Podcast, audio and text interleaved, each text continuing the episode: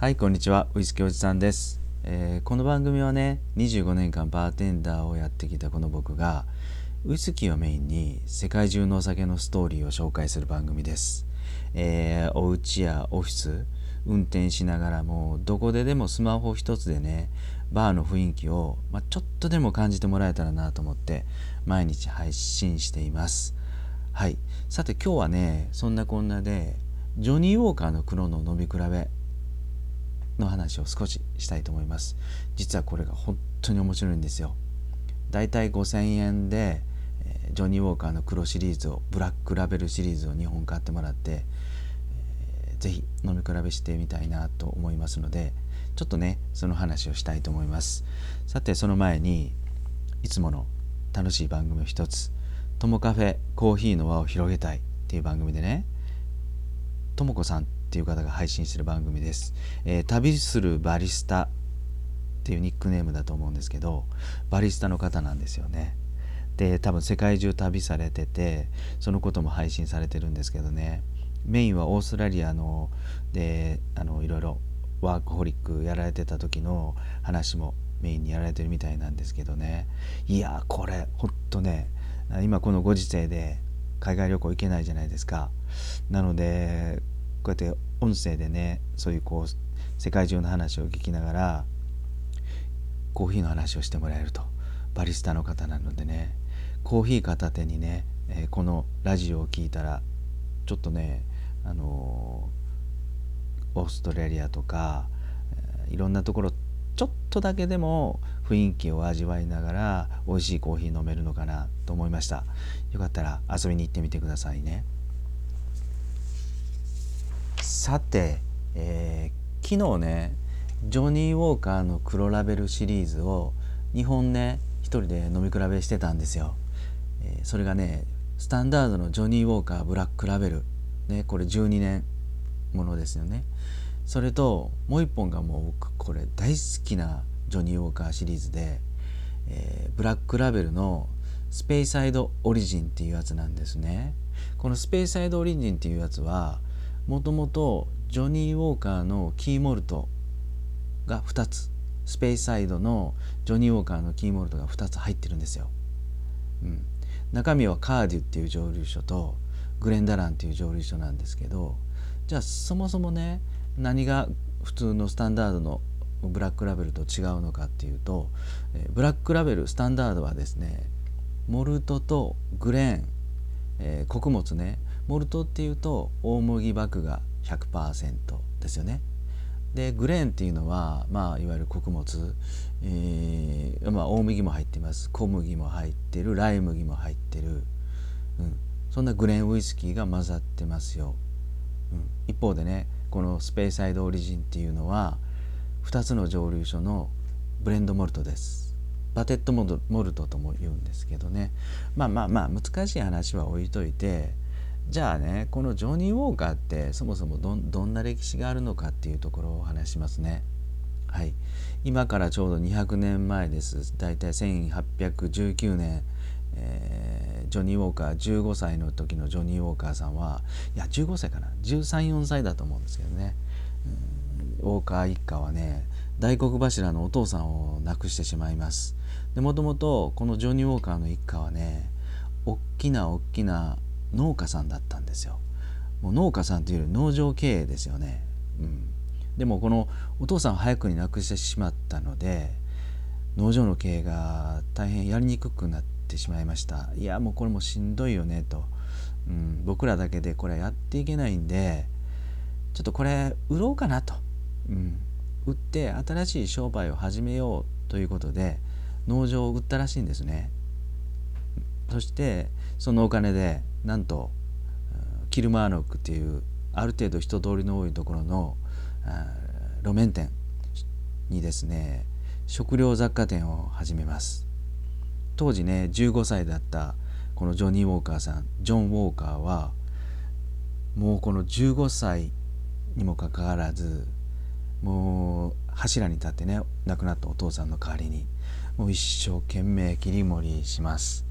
でやっぱり商売の才能があったんですよね。ジョン・ニー・ウォーカーさん。ジョン・ウォーカーさんね、えー、実はこの雑貨店を立ち上げた3年後にねちょうどいいタイミングでお酒の税金が大幅に引き下げられました。はい。まあ国の施策も相まってこれ大チャンスだと踏んだウォーカーさんはお店にねいろんな種類のお酒を置きます。ワインやビール、まあ、当時ジンも置いてたんだと思います。ウイスキーの販売事業をこの雑貨店の柱とします。ここでねここでジョニー・ウォーカーさん雑貨店を大儲けしてしまいます。はい。でこのその儲けたお金をもとにねなんと蒸留所も建ててしまうんですよ。もうウォーカーさんこうなったら若いながらもね二十歳にもなってないジョンさんはねイケイケです。イケイケ。で蒸留所も建てて、えー、お酒の製造にも関わりますと。ただね当時、えー、ただただ一つの蒸留所からあの瓶詰めされたウイスキーっていうのはあまりね人気がなかったらしいですよね。と思います？今と比べたらね。今はシングルモルト全盛の時代なんですけどもやっぱり当時飲みにくかったんでしょうね。個性もあるし、うん、そんなにまろやかじゃなかったと思います。なのでねこのジョン・ウォーカーさんは、えー、他のところ他の蒸留所からもたくさん原酒を仕入れてね混ぜます。はい。ここでちょっと思い出してほしいんですけどティーチャーズティーチャーズのウイスキー、会社ねあそこも9歳で立ち上げたウィリアム・ティーチャーさんがねあのもう卓越ブレンド技術でウイスキーを美味しくして販売して大儲けします。で世代も年代も大体同じだったこのジョン・ウォーカーさんも同じようにね自らでねあの各蒸留所のから取り寄せたウイスキーをブレンドします。はい、そしてまあまあそこでウイスキーの事業っていうのは伸びてたんですけどもとはいえ売るだけだったらねまあ蒸留所自体は一つは持ってるけどもそうやって販売するだけだったらあまり事業が伸びなかったそうなんですね。うん、この雑貨店の会社の売り上げもだいたい10%に満たないぐらいのウイスキー事業でしかなかったんですよ。ただここでねめちゃくちゃ転機が訪れます。でこのジョン・ウォーカーさん実はこれ早くに亡くなられるんですよね。50代前半で亡くなります。これ血統なんですかねジョニー・ウォーカーさんのお父さんも早くに亡くなって働きすぎじゃないですかねこれ。うん、でここでなどういう転機が訪れたかっていうと息子さんアレクサンダーっていうこのジョン・ウォーカーさんの息子ねアレクサンダー・ウォーカーさんがなんとまあ先代のジョン・ウォーカーさんに引けを取らないような、えー、詳細の持ち主でね今まで小売りが主体だった販売業が主体だった会社をですね一気に製造業にシフトするんですよ。もうどんどんどんどん自分のところの蒸留所でウイスキーを作りまくります。でこれが大当たりして今や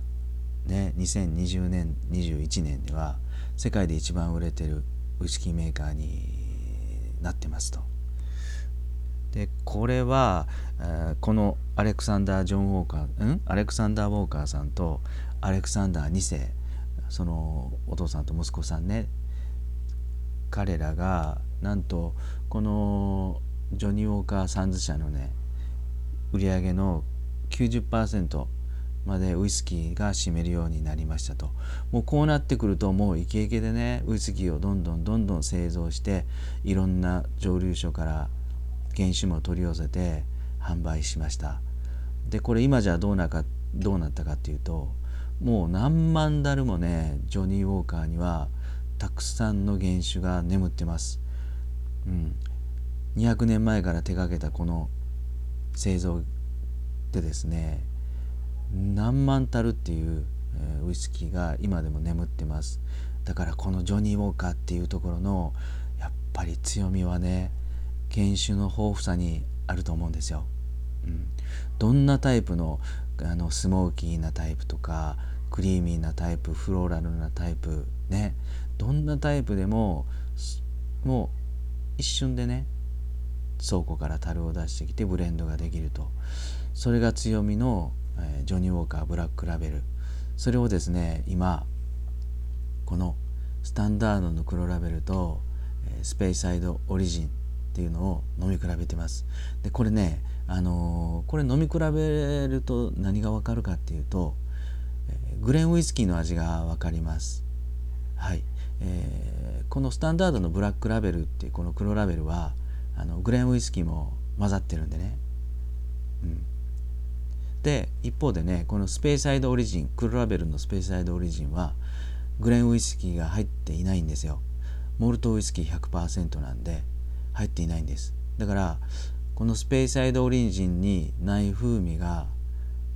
結構分かりやすい風味です。ない風味がグレンウイスキーっていうことになります。はい。こうなるとね、えー、奥深さがすごく分かってきてもうもう一歩もう二歩踏み込んでウイスキーが楽しめるのかなと思います。よかったらね5000円握りしめて、えー、ジョニー・ウォーカーのブラックラベルスタンダードとこのジョニー・ウォーカーブラックラベルのスペイサイドオリジン華やかな香り果実香たっぷりのね、え、スペイサイドオリジンを2本買ってみて、飲み比べしてみてください。はいいかがだったでしょうかね、えー、今日も最後まで聞いていただいてどうもどうもありがとうございました。それじゃあバイビー。